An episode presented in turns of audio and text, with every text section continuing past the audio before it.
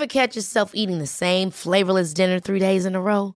Dreaming of something better? Well, HelloFresh is your guilt-free dream come true, baby. It's me, Kiki Palmer. Let's wake up those taste buds with hot, juicy pecan-crusted chicken or garlic butter shrimp scampi. Mm. Hello Fresh. Stop dreaming of all the delicious possibilities and dig in at HelloFresh.com. Let's get this dinner party started.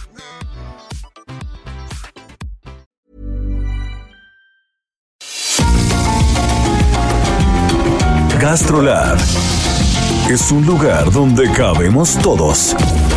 Aquí encontramos historia, recetas, producto, materia prima, vinos y un sinfín de cosas que a todos interesa. Ya que con cocina y vino se aprende en el camino. Déjate llevar por el chef Israel Arechiga a un mundo delicioso que da como resultado GastroLab.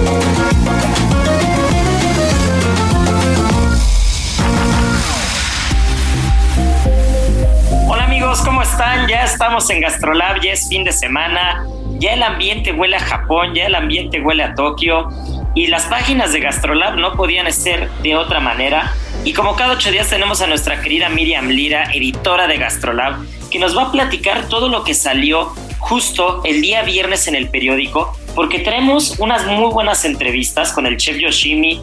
Eh, vamos a hablar del restaurante Deigo, vamos a hablar de los restaurantes japoneses en México, de toda la cultura gastronómica que hay de este país del Oriente, que realmente tardó mucho tiempo en que permeara en la parte occidental, pero una vez que llegó a estos países, una vez que llegó al occidente, una vez que llegó a Europa, que llegó a América, pues es una cocina y son tradiciones que llegaron para quedarse. Por otra parte, nuestra querida Marianita Ruiz, nuestra chef de cabecera, hoy nos estará platicando del tequila porque justo esta semana celebramos al tequila. Y por último, para rematar, nuestro sommelier Sergio Ibarra estará platicando sobre una bebida oriental, una bebida japonesa muy particular a base de arroz, que es el sake. ¿Qué hay alrededor del sake? Así que va a estar buenísimo el programa, no se nos despeguen porque comenzamos.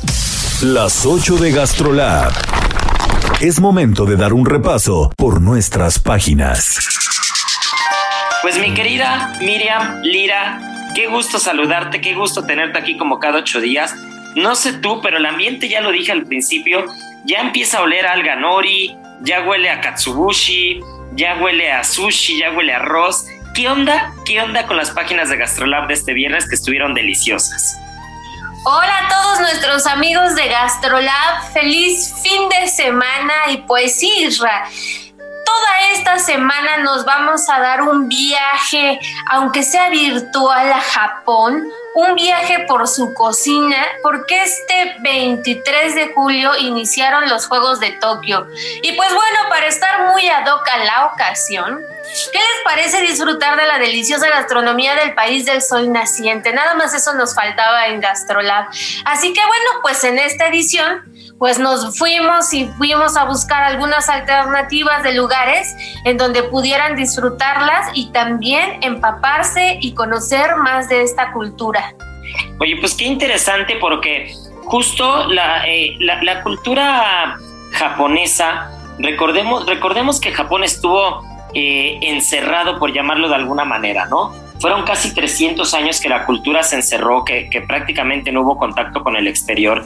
Y este, y este encierro en Japón, pues hace que, que, las gastrono que la gastronomía, que la cultura, que, que las artes, que muchas cosas que estuvieron floreciendo en esa época, pues se quedaran, se quedaran dentro, ¿no? Pero una vez que Japón empieza a llevar su conocimiento, empieza a llevar su cultura, su gastronomía hacia todo el mundo, pues nos damos cuenta en el, resto de los países que, Japón es un país que tiene demasiado que aportar, que gastronómicamente hablando es probablemente una de las puntas de lanza en cuanto a técnicas, en cuanto a respeto a la materia prima, en cuanto al producto, y, y de ahí para el real, porque si hablamos de una gastronomía que se ha permeado y que ha influenciado el resto de cocinas en los últimos años de manera exponencial, yo diría que es la japonesa el, crecimiento de los restaurantes orientales en México en los últimos años, en España el otro día lo leía justo, que empezando los años 2000 prácticamente había uno o dos restaurantes japoneses en, en, toda España, ¿no? Y 20 años después, el boom fue espectacular, tanto que restaurantes como, por ejemplo, Diverso, con tres estrellas Michelin en, en Madrid, pues hace una oda a la cocina oriental, fusión con lo que hay en España, con lo que hay en el resto del mundo, ¿no? Entonces, sí, fue, es, es increíble el avance, ¿no? Sí, completamente. Y de entrada decir que la gastronomía de Japón no es solo pescado crudo y sushi, ¿no? O sea, se trata de una cocina muy extensa, llena de tradición, de cultura, de sabores muy equilibrados, muy naturales, ¿no? Me atrevería a decir un poco minimalista, pero no tiene nada que ver con la complejidad. ¿Tú qué opinas acerca de eso? Mira, ahorita que dices minimalismo, me viene, me viene a la mente que nos platicaba nuestro querido Miquel Alonso hace, hace algún par de años, estábamos platicando, me acuerdo muy bien, del, del concurso de San Pellegrino Young Chef, ¿no? Este, este concurso que hace San Pellegrino para cocineros de abajo de 29 años, si mal no recuerdo, abajo de 30 años. Y en donde él fue mentor, ¿verdad? Así es, así es. Y entonces iba el equipo mexicano, el equipo mexicano llegó a la final a Milán. Y entonces, pues este, el equipo mexicano llevaba un conejo, por ejemplo, y llevaba una zanahoria fermentada, si mal no recuerdo, y algunas técnicas, y entonces se dan cuenta que de, todos los que iban concursando del mundo, los europeos, iba el americano, iba el inglés, o sea, iba, iba gente de todos lados del mundo, la única persona que llevaba un plato minimalista era el japonés, y el japonés llevaba un pescado, un pescado muy particular, que era un pescado demasiado rico en umami, por las aguas en donde crecía y las algas que comía y entonces venía con un caldo muy sencillo y era un plato tan sencillo que contrastaba con absolutamente el resto de todos los platos que llevaban de todo el mundo, ¿no? Los 10 o 12 finalistas. Y precisamente fue el japonés el que ganó, ¿no? Con, con, ese, con ese plato minimalista. Exacto, y es que, o sea, la mesa japonesa, o sea, infaltables de la mesa japonesa, ¿qué podríamos decir que hay? Arroz blanco, sopa miso, y encurtidos su mono, ¿no? Que sería como esta parte como su escabeche, por decirlo de alguna manera. Y ya a partir de estos tres como pilares, pues se van mm, generando múltiples platillos, ¿no? Que los pueden acompañar, que varían muchísimo dependiendo la región, la época del año, las preferencias familiares incluso, pero bueno, siempre van también las verduras cocinadas, el tofu, el pescado en cualquiera de sus presentaciones, el sashimi, que es este pescadito crudo como en, lonjitas, la ternera, bueno, el cerdo que es importantísimo, también el pollo de diferentes formas, pero digamos que se van pues mm, saliendo como de estas tres bases, ¿no? Arroz, sopa, miso y encurtidos. Y, la misma res. La, misma, res. Así es que tomó un protagonismo inimaginable en los últimos 10 años, particularmente hablando del Kobe, que cuando hablamos de Kobe recordemos que es una región, ¿no? Kobe es una región de Japón y, para poder hablar de carne de Kobe tiene que ser raza Guayú proveniente de esta prefectura de Japón que se llama Kobe. Heraldo Radio. Y pues bueno, a la Ciudad de México, que es a lo que nos truje Tencha, pues bueno, han llegado diversos restaurantes, todos muy buenos y de, y de muy buena calidad. Fuimos a visitar dos, este, Isra. Uno muy famoso que se llama Yoshimi, que está dentro del Hotel Hyatt, ahí en Campos Elíseos número 204, y platicamos con su chef que se llama Miriam Moriyama, una tocaya mía. Y pues esta chef nació en Argentina, pero sus padres son japoneses.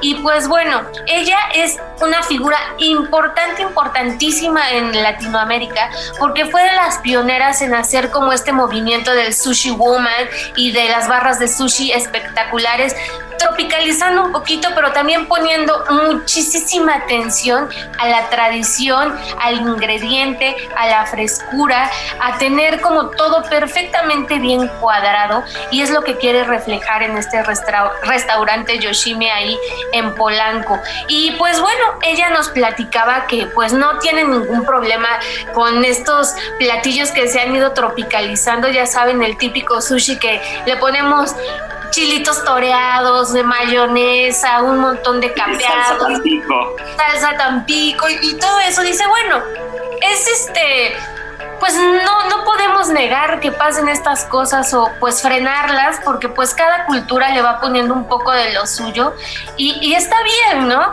Pero sí ha tratado también de mantener como toda la tradición en este restaurante. Ustedes si van a visitarlo van a poder vivir realmente una experiencia japonesa.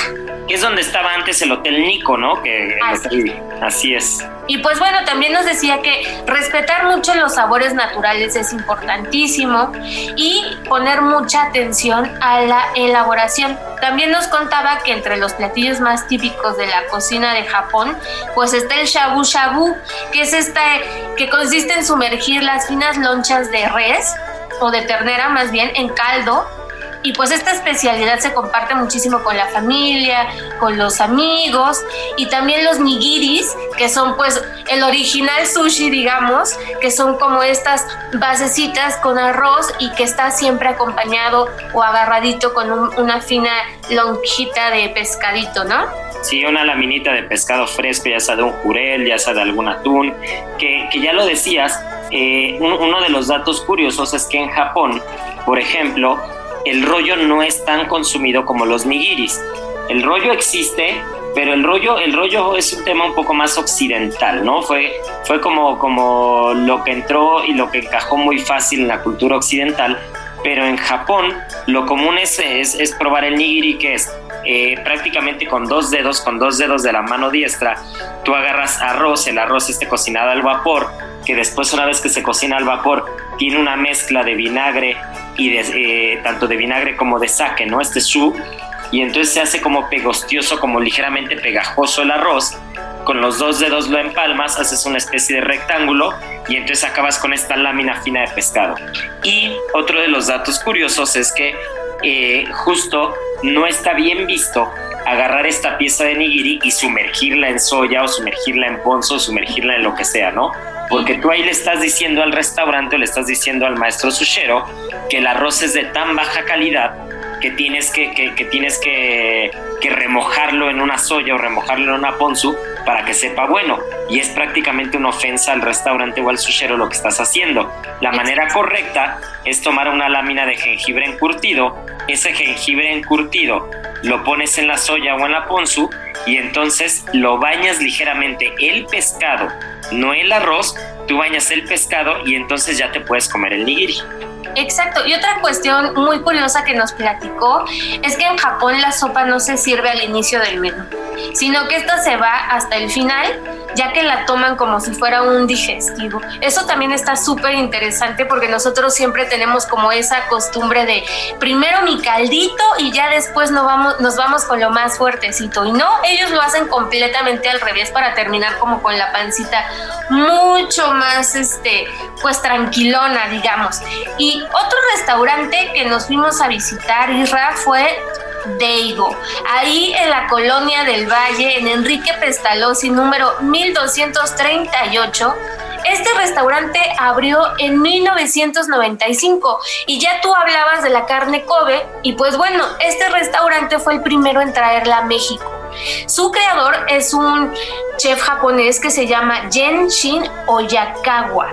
Y pues bueno, él estuvo en México varios años, pero después decidió regresar a Japón, jubilarse, tener una vida mucho más tranquila y le dejó el restaurante a Yoshi Takeyanagi, que es quien tiene el restaurante ahora mismo. Él es mexicano y su padre es japonés. Y pues bueno, al igual que Yoshimi, se han pues mm, han estado trabajando muchísimo en mantener la calidad, la tradición, en fomentar la gastronomía típica japonesa y pues bueno, poner a México en un lugar muy importante dentro de pues toda esta cultura. Justo, justo tocaste un tema fundamental y es el tema de la materia prima, ¿no? Que Deigo se caracteriza por haber sido eh, este restaurante que fue el primero en traer esta carne de Kobe, que, ya lo platicamos ahorita lo que era el Kobe y que hay una distinción que en el restaurante tú puedes ver o puedes solicitar para asegurarte que la carne Kobe es carne de Kobe, ¿no? Pero realmente la, la, cocina japonesa tradicional que vamos a encontrar en México eh, sí va a tener, va a ser como, va a ser como muy polar, ¿no? Por un lado vamos a tener la cocina tradicional, tradicional, como lo que platicabas de Yoshimi, como lo que platicabas de Deigo, incluso restaurantes de antaño como por ejemplo el mismo Suntory, ¿no? Que es un restaurante que abre en los 70s en México, llegó para quedarse, lleva 50 años abierto, y son restaurantes que tú puedes encontrar materia prima de primera calidad, ¿no? Esos, este tipo de restaurantes que honra la disciplina y el trato al producto, a la materia prima, pero por otro lado, después nos vamos a la parte totalmente occidental, ya totalmente de fast food, nos vamos totalmente a la parte de cadena de comida rápida, donde estos restaurantes japoneses, este, o japoneses entre comillas, pues empiezan a crecer de manera exponencial y entonces ya encontramos esta cocina que está un poco más tropicalizada, ¿no? Por llamarlo de alguna manera que ya está un poco más llena de salsas, que ya tiene estos chilitos toreados, que ya tiene estas láminas de ajo fritas, etc, etc. Y que, y que muchas veces eh, algunos de nosotros hasta que no conocemos lo que es la cocina japonesa tradicional y el respeto a la materia prima, pues nos vamos con la finta creyendo que estos restaurantes de cocina rápida, pues es la cocina japonesa per se, ¿no? Como tal. Pero eh, la ventaja que tenemos en la Ciudad de México es de que pues tenemos todo, ¿no? En la Ciudad de México tenemos todo, tenemos restaurantes que nos pueden acercar la materia prima, tenemos restaurantes que mantienen las tradiciones muy claras, tenemos restaurantes, por ejemplo, se me viene a la mente Rokai, ¿no? De esos restaurantes que la barra de sushi se mantiene de manera muy tradicional o incluso eh, tiene, la, tiene la parte de los ramen, que ahorita les platicaré de los ramen en Japón, que, que, son una locura, es una cultura y es una cosa completamente diferente, pero incluso los ramen que, que en México o en, o en Occidente pues llegó un sucedáneo, un equivalente bastante guardando toda proporción, pero inspirado en estos ramen que son las famosas sopas instantáneas, ¿no? Entonces estas sopas instantáneas que llegan en los 90 inundan el mercado, inundan las casas y todo, pues son realmente la parte la versión occidental del ramen. Pero después encontramos en México restaurantes como Rakai, como Rokai, como Izakaya, que te hacen unos ramen tradicional que es como si estuvieras en Japón, ¿eh? Entonces, creo que México tiene esa ventaja que a lo largo de los años, a diferencia de España o de otros países, en México, pues sí, desde los 70, desde que acaban los Juegos del 68, eh, pues realmente se empieza a quedar la cultura japonesa, empiezan a, empiezan a sentarse los restaurantes y una vez que, se, que se asientan estos restaurantes, pues realmente la gastronomía japonesa empieza a crecer. Por un lado la, la, gastronomía tradicional y por otro la gastronomía un poco más tropical, ¿no? Heraldo Radio. Exacto, que como bien dices, o sea, en México se dio a conocer a través de los rollos, ¿no? Pero pues todo está en conocer, en atreverse, en pedir nuevos platillos, que no tengamos miedo también. A veces los nombres pues no son como tan tan fáciles de pronunciar ni siquiera. Entonces, pero decir, bueno, vamos a darnos la oportunidad de pedir un, nuevo platillo para empezar a adentrarnos un poquito más. Y además los mexicanos son, somos muy dados a eso, ¿no? O sea, eh, nos clavamos con algo que nos gusta y empezamos a querer conocer un poquito más acerca de ello. Entonces, pues nada vamos a perder. Otro restaurante padrísimo y bien rico se llama el One One Sacaba, que está ahí en la calle de Londres, ahí en la colonia Juárez, en, en Londres 209 también hacen un ramen espectacular, Isra. Pero ahora sí, cuéntanos, ¿qué nos ibas a decir de los ramen?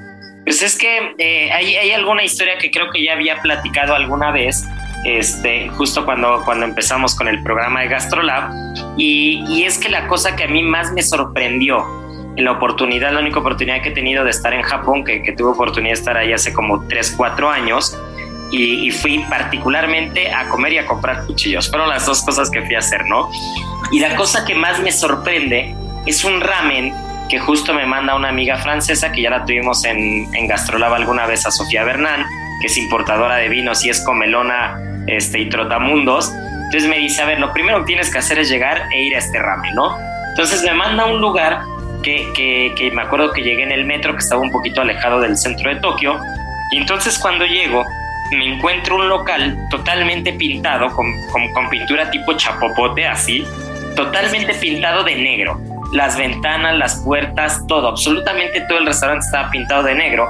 Y a la vuelta había un marroquí, como de 1,90, 1,95, una cosa enorme, que estaba controlando el acceso al restaurante mediante una cortinita negra, todo totalmente underground, parecía que estabas metiéndote ahí con la mafia japonesa y, este, y entonces este cuate me ve llegar y así como me ve, me dice en español mexicano. Entonces ya me río y, ya después me empieza a decir en inglés, no hablaba tanto español, pero me, luego, me ubicó y me dijo mexicano así en español y ya me dijo que qué quería, ¿no? Entonces digo, pues quiero probar el ramen. Ok, pásale de este lado. Entonces paso una de las cortinas negras y había una máquina como si fuera una máquina de refrescos todo con letras japonesas, nada en inglés, nada en español, nada, nada, todo en japonés.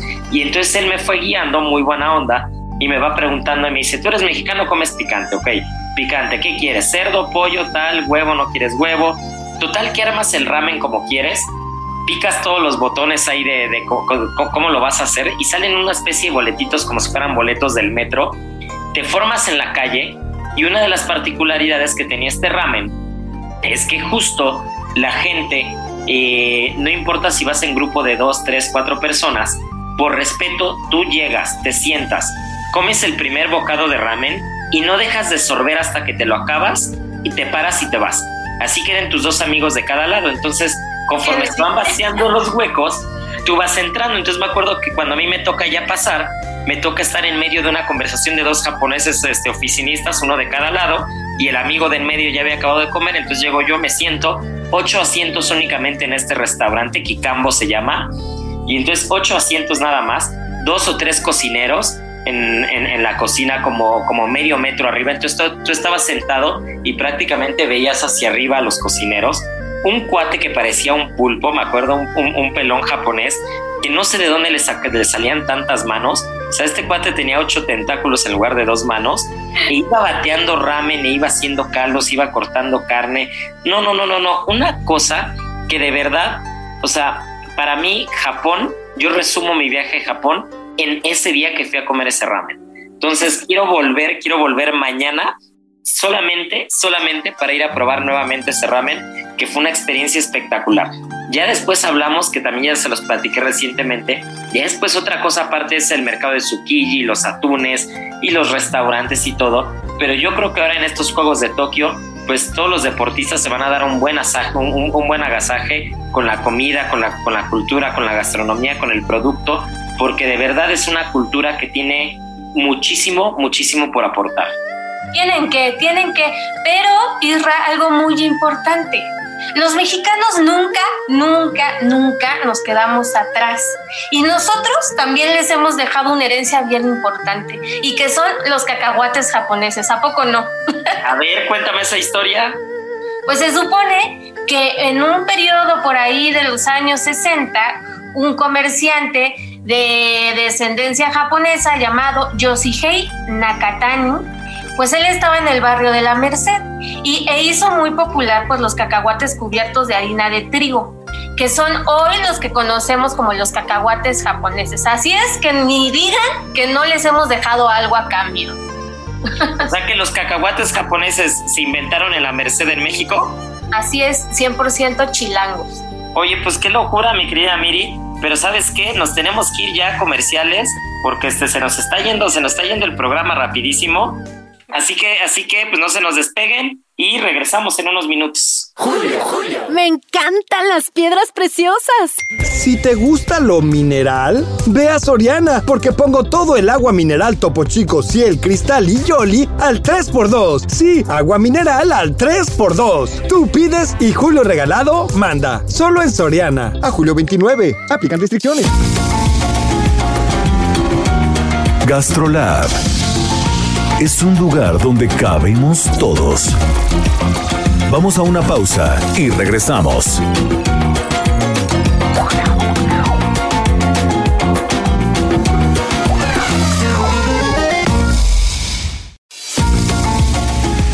Gastrolab, estamos de regreso.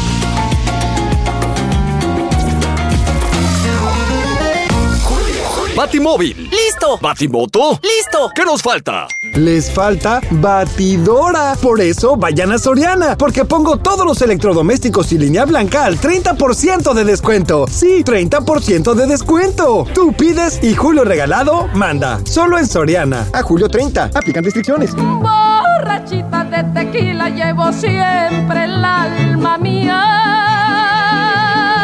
Pues ya estamos de vuelta y el programa se puso bueno hablando de la cultura japonesa ahora con los Juegos de Tokio. Pero bueno, mi querida Miriam Lira, antes de que te nos despidas y te nos eches a correr y antes de que Marianita este, siga sacando esos caballitos de tequila, celebramos esta semana también el Día Internacional del Tequila, que fue el 24 de julio. ¿Sacaste algo las páginas de Gastrolab del tequila? A ver, cuéntanos.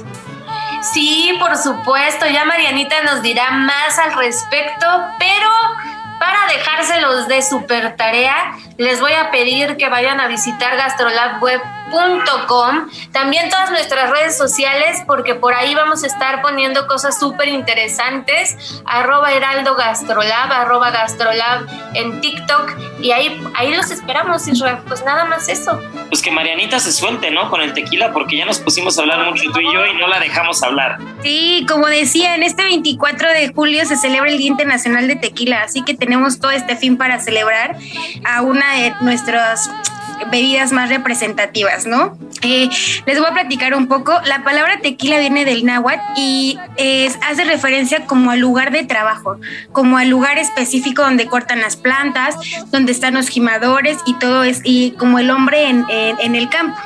Y se dice que el origen del tequila fue porque un día un rayo ca ca cayó sobre el agave y lo incendió. Entonces em, se empezó a prender y después las personas que estaban cerca de ahí eh, se dieron cuenta que salía como un eh, olor muy rico y cuando se dieron cuenta eh, empezaron a probar como el néctar que salía de aquí y de ahí empezaron a trabajar sobre esa planta y surgió el tequila. Pero a ver, dijiste una palabra, dijiste una palabra súper clave, el gimador. ¿Quién es el gimador? El gimador es la persona que se dedica a, ahora sí que a gimar, gimar es la, la palabra correcta, para quitarle como las pencas a lo que es la piña, eh, al centro de, del agave. Eh, una de las cosas importantes es que, como lo sabemos todos, el tequila tiene denominación de origen. Entonces, para que se llame tequila, tiene que ser eh, única y específicamente de una variedad que se llama tequilana Weber, tequilana azul o eh, agave tequilero. Eh, y eh, obviamente digo, todo el mundo tiene, cuando dicen tequila, también viene a nuestra mente la región de Tequila en Jalisco, pero eh, también comparte denominación con otros estados de la República, como es Guanajuato, Michoacán, Nayarit y Tamaulipas. Estas obviamente solo con la parte que, que queda como en las fronteras con Jalisco, eso es como parte de lo que cubre la denominación de origen. Ah, mira qué interesante. O sea que tanto Guanajuato como Michoacán y Nayarit, si no es en la parte fronteriza con Jalisco, no puede ser tequila. Exacto.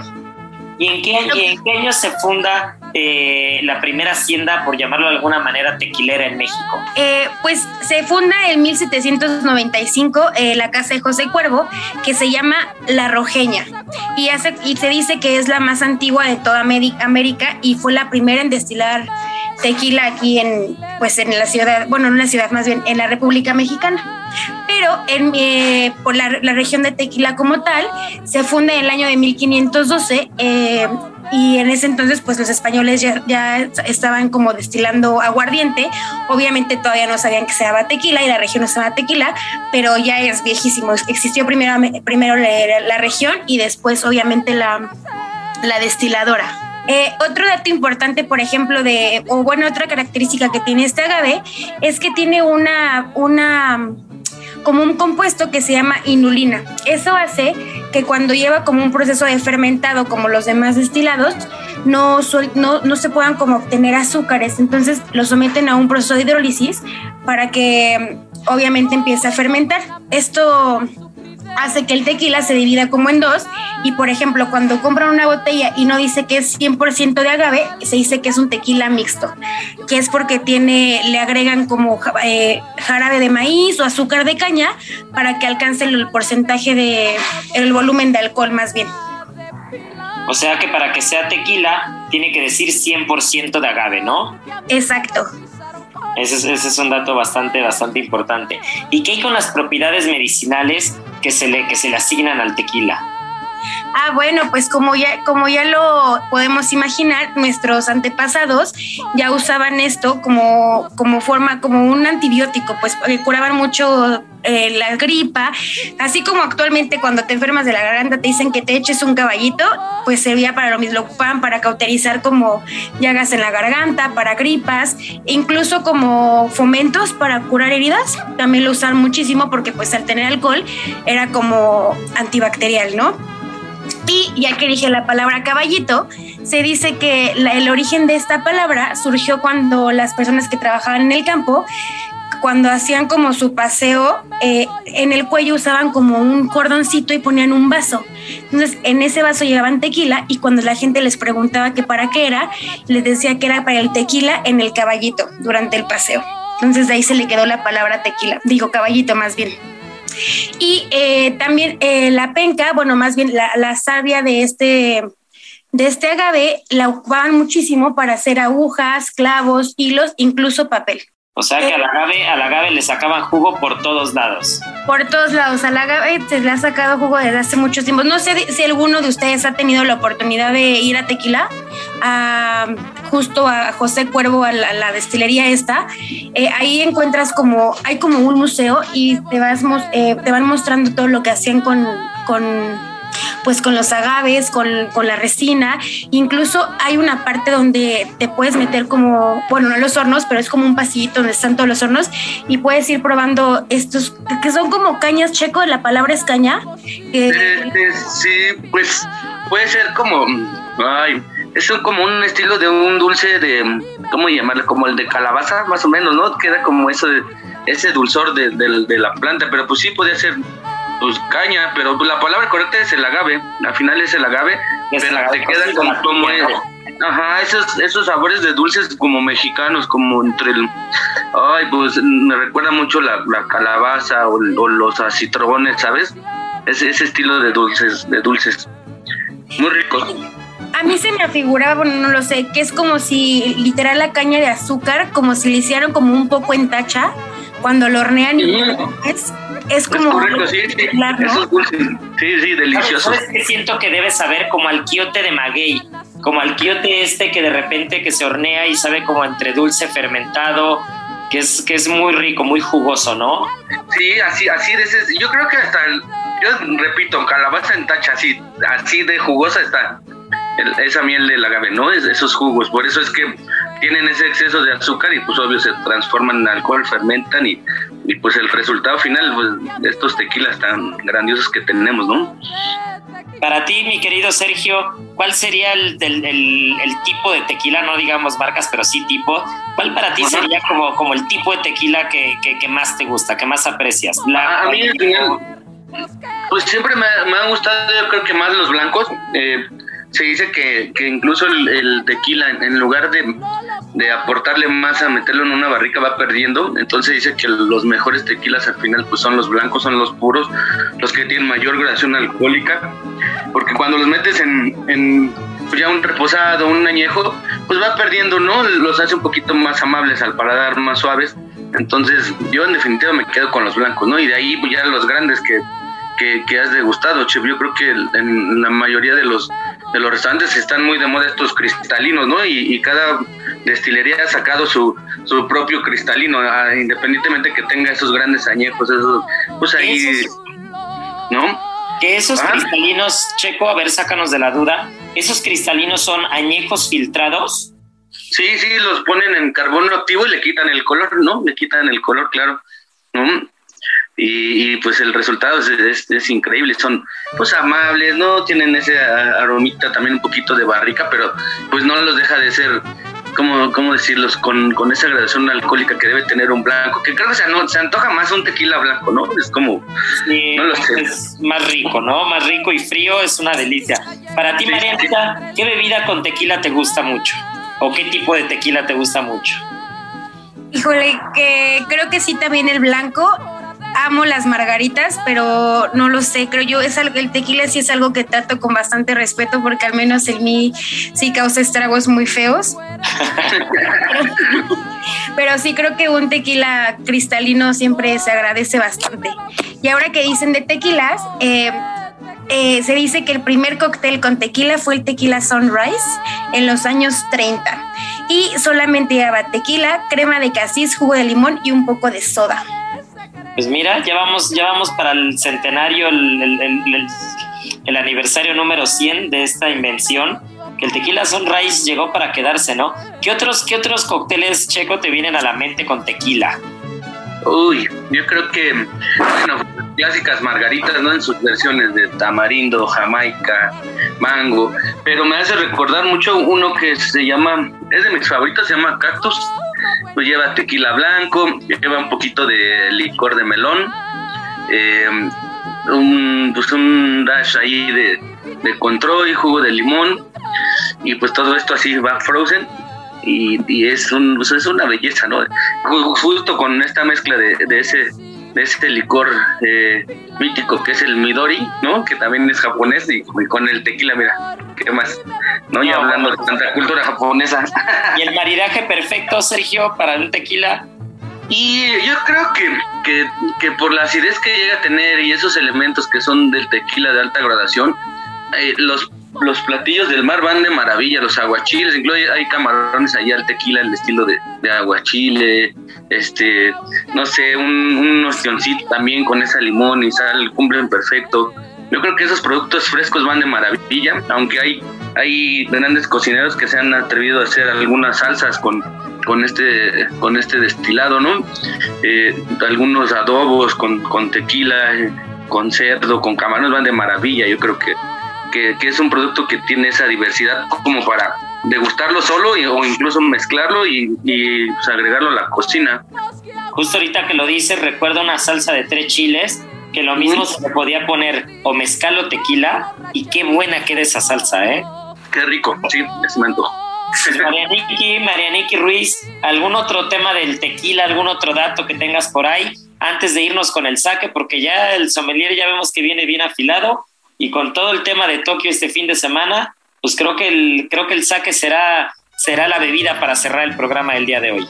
Sí, les voy a contar el origen de la margarita. Fue creado en 1941 en honor a Margarita Henkel, hija de un embajador alemán que está en visita, eh, que estaba de visita en Ensenada. Entonces llegó a un bar y el barman se llamaba Carlos Orozco y llegó y le dijo que la deleitara con su mejor cóctel y le preparó el tequila. Entonces solamente tomó el tequila, le puso licor de naranja, partió eh, limones, se los puso, lo mezcló y fue todo. Al final le puso solo una pizca de sal y se dice que se lo empezó a tomar la Margarita con tanto gusto que la mayoría del bar empezó a pedir esta bebida y ahí se empezó a hacer popular. Y así es como nace la Margarita en Ensenada. En Ensenada. Del vino a la palabra. Con el sommelier Sergio Ibarra. Vamos a, hablar ahora del saque, de este, de este destilado de arroz. Eh, para cerrar el programa como se debe, con ese sello oriental que traemos de toda esta celebración del fin de semana. Entonces, este, pues nuestro mejor, nuestro mejor referente en cuanto a destilados y en cuanto a bebidas, nuestro querido sommelier Checo Ibarra, ¿qué hay con el saque? Pues ya retomando todo, todo el programa que, que, estuvieron hablando de Japón y, con lo que va a suceder el fin, pues, eh, pues ¿por qué no hablar de él? Pues el, origen del sake, eh, ya, como, como todas las historias, ¿no? Se dice que, que si decía de China o de Japón, al final que siempre le ha dado, yo creo que más auge o, o, más enfoque a, a, esta bebida, pues siempre ha sido, ha sido Japón. Se dice que llega el arroz de China pero se cultiva en Japón, ellos son como los que, tienen el arte para, para poder cultivar eh, eh, este grano de arroz que, que se llama koji. El, el, koji es el, es el arroz autorizado para poder elaborar el, el sake, ¿no? Eh, se dice que es, pues es una bebida pues de ceremonias religiosas, ¿no? Al final los, los japoneses le llaman el vino de arroz, pero pues corregimos un poquito porque vino pues es la bebida resultante del fermentado del jugo de uva, ¿no? Entonces es una bebida alcohólica que es, que es fermentada de arroz y aquí tiene eh, eh, pues una elevación un poquito diferente porque se pasteuriza. Eh, era una bebida que se daba para los emperadores. Entonces tenemos el arroz, el arroz tiene almidones, ¿no? Esos almidones se convierten en azúcar por medio de las enzimas para poder nosotros lograr la fermentación. Y cuando se le daba al, emperador, las mujeres vírgenes ¿no? Del, del, imperio eran las que masticaban este arroz cocido y la saliva era, era esas enzimas que hacían que fermentara para poder elaborar el, el saque del, del emperador, ¿no? Imagínate cómo, cómo era en, en esos tiempos. Entonces, ¿no? Pues, pues solamente él tenía derecho a probarlo, entonces al final, pues él elegía quién era el que masticaba eh, pues ese arroz ya cocido, ¿no? con el tiempo pues obviamente van, van, pues se va industrializando y se, y se va eh, pues teniendo ya esta fabricación del saque ya un poco, un poco más industrial, ¿no? Eh, empiezan a, nacer y a desarrollarse pues estas, ¿cómo decirlas? Pues fermentadoras o, o estas industrias donde ya se hace este saque pues ya, ya, ya comercial. Ok, pues platicamos rápidamente eh, cómo es la elaboración del saque. Eh, pues obviamente comenzamos con la, con la recolección del, del arroz y va a pasar hacia un pulido, ¿no? Un pulido o una molienda del arroz, que es como se le conoce. Yo un dato checo, tengo un dato curioso muy particular y es que, que en teoría, mientras más pulido esté un arroz, de mayor calidad va a ser el saque. E incluso hay granos de arroz que pulen tanto que lo único que se quedan es el 25% del grano original. Imagínate, pierden tres cuartas partes del grano, las pierden por completo, solo para quedarse con un cuarto del grano de arroz pulidísimo y salga un saque así de primera calidad, ¿no? Sí, sí, de hecho los saques de, de mayor calidad están entre eso, entre entre un 70% de pulido, ¿no? Un 70, 75 y el y, y, pues se quedan con pues sí con el 30%, todo lo que se va a desgastar, pues es lo que no necesitan para para poder tener esa, esa calidad de los saques y obviamente pues son los los más costosos, ¿no? Eh, después de esto pasan a un, a un lavado o empapado primero se lavan los granos para quitarles ese polvo que es, es, es un proceso que en japonés se le llama senmai entonces se dejarán reposar los granos con un poquito de agua para que se empapen y de aquí pasan a la cocción de, al vapor. Que yo creo que has visto estas como, ¿cómo llamarlas? Como vasijas, que son como entre mimbre, madera, no sé cómo, cómo describirlas. Y aquí tienen un agujero por la parte inferior y por medio del vapor se va, se va a cocer. Como de una vez, una vez Ajá. Sí, una vez ya teniendo ese, ese arroz cocido se le denomina koji que es el arroz cocido, y aquí es donde vamos a empezar a, cultivar un mo, ¿no? que son esas enzimas que convertirá el, el, almidón en azúcar. ¿no? Este proceso tiene una duración entre 40 a 64 horas, ¿no? y es lo que le va a aportar pues, al saque pues esa sequedad que tiene, ese dulzor, ¿no? Esa calidad aromática, ese abanico que es bien interesante. Los saques tienen mucho plátano, por ejemplo, ¿no? Muchas flores, de repente los, los buenos saques llegan a tener pues frutas tropicales, por ahí algunos llegan a, tener cítricos, de repente cacao, es, es, muy raro, ¿no? Que, en un arroz llegues a encontrar ese abanico de aromas, es bien interesante, catar saques, sí. Sí, sí, sí, es bastante curioso. Y uno de los, unos de los datos más curiosos que yo recuerdo en Japón cuando, cuando estuve probando algunos saques es que hay como diferentes maneras de servirlo, ¿no? Pero una de ellas te ponen como un cuadrito de bambú, te ponen un vaso pequeño que me, que, me recuerda un poco a los caballitos estos de tequila que platicaba justo Marianita hace rato. Y entonces cuando te sirven el saque, tienen que regarlo y tiene que caerse, tiene que caerse del vaso y tiene que escurrirse en todo este cuadrito de bambú para representar abundancia, ¿no? Quiere decir que, que, hay, que hay abundancia y el saque cuando se sirve se tiene que regar.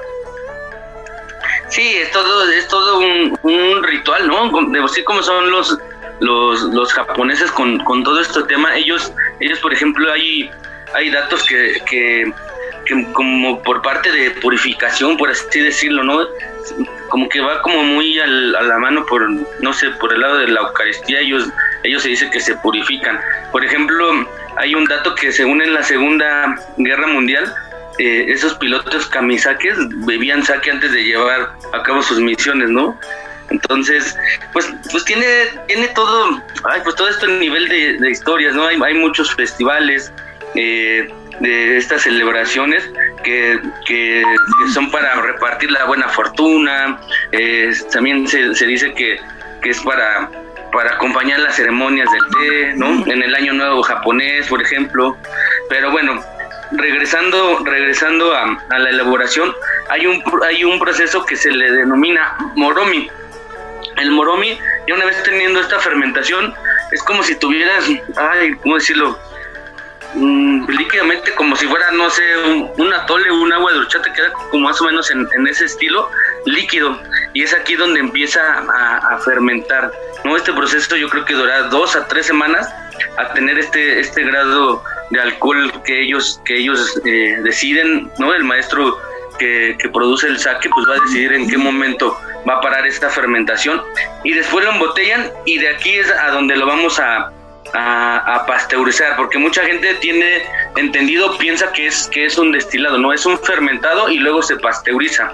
Y de aquí pues vamos a tener estilos de, de saques, que es el tradicional, que se coloca, por ejemplo, en unos sacos de algodón y meten el moromi, que el moromi pues es el líquido, el líquido ya fermentado, ¿no? Y lo, y lo dejan reposar en una caja.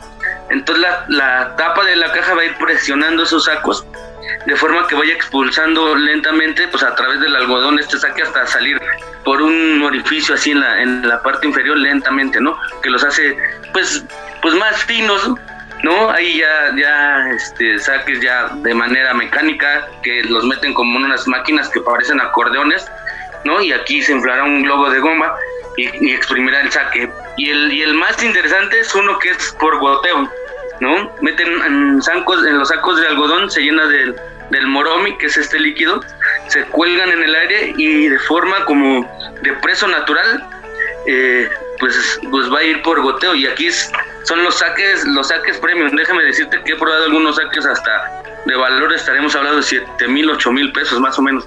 Cuando existía el hotel Nico ahí alguna vez nos dieron este algunas catas de saque y llegamos a probar algunos de los más grandes noches. No, pues qué locura, Checo, qué locura, qué locura de historia. Este, me encanta el saque, me encanta lo que representa. Ahorita que decías del tema del goteo me recuerda a lo que hace Ramírez de Ganusa con el vino Trasnocho. Allá sí, más o menos de ese estilo, sí. Allá en Samaniego, en España, en la Rioja Alavesa, que dejan una, unos tipos de como bolsas con toda la uva completa y entonces el mosto por, por gravedad y por presión solito va goteando toda la noche y solo esa, esa primer prensa natural por gravedad de, jugo es lo primero que se usa, ¿no? Pero mira, pues el tiempo ya se nos fue, ahora sí que el programa se nos fue como saque, mi querido Checo, pero pues no nos podemos despedir sin antes dar la adivinanza y al ganador de la semana pasada. ¡Ay, la riego, la riego y la vuelvo a regar! Pues para la regadera, ve a Soriana, porque pongo todos los jabones y accesorios de aseo personal al 3x2, como jabón Palmolive Natural 150 gramos, lleva 3x32 y ahorra 16 pesos. Tú pides y Julio regalado manda. Solo en Soriana. A julio 29. Aplican restricciones. Bueno, pues muchas felicidades al ganador de la semana pasada, que fue Carlos Ceres.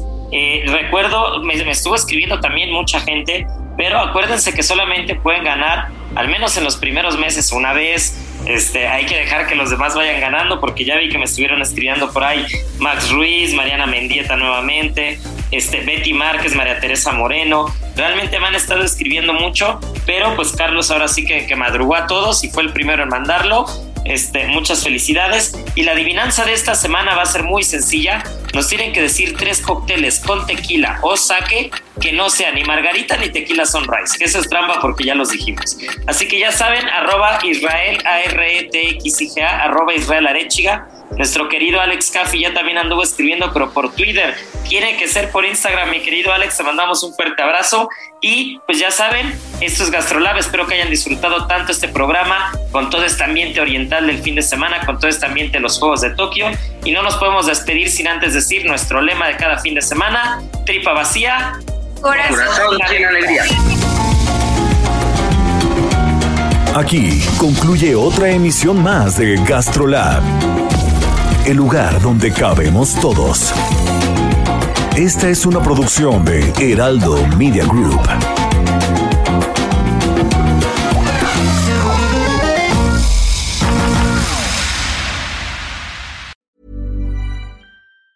Ever catch yourself eating the same flavorless dinner three days in a row?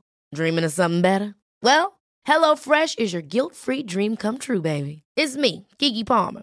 Let's wake up those taste buds with hot, juicy pecan crusted chicken or garlic butter shrimp scampi. Mm. Hello Fresh. Stop dreaming of all the delicious possibilities and dig in at HelloFresh.com. Let's get this dinner party started.